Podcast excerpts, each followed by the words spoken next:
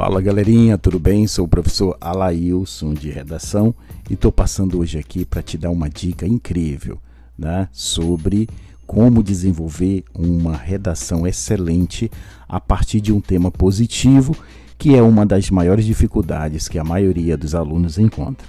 Primeiro passo, ao se deparar com um tema positivo, exemplo, a importância da leitura na sociedade, qual o primeiro passo que você tem que adotar? Vamos lá então. Primeiro, é importante que você evidencie uma problemática, mas você vai fazer a seguinte pergunta: mas como eu vou fazer uma problemática diante de um tema positivo? É aí que está a sacada. Veja, se o tema afirma a importância da leitura na sociedade, logicamente nós precisamos evidenciar essa carência, essa problemática que é, ainda não vê a leitura como algo importante na sociedade, tá? E aí você pode trabalhar com causa e causa ou causa e consequência. Ao ultrapassar essa primeira barra, barreira, ou seja, evidenciar uma problemática a partir do tema positivo, aí você vai desenvolver o texto da mesma forma dos outros textos, tá?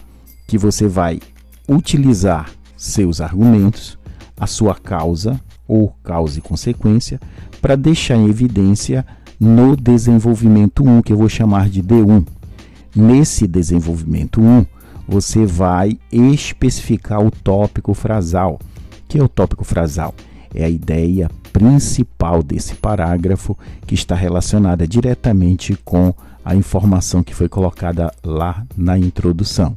E aí você vai seguir o passo básico esse argumento que você apresentou, você terá que ter uma fundamentação, que nós vamos chamar de repertório sociocultural, ou seja, recorrer a alguma área do conhecimento para que você consiga ter uma fundamentação. Outro ponto importante, ao selecionar essa informação de uma outra área do conhecimento, é importante você aplicar uma estratégia argumentativa, a maneira que você vai apresentar esse repertório.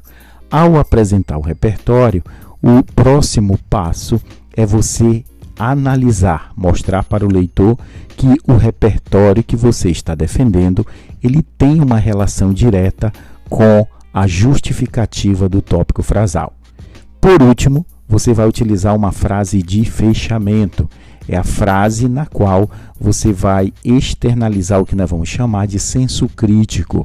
É essa frase que vai dar um caráter mais argumentativo, pois o texto ele não pode ter uma característica expositiva.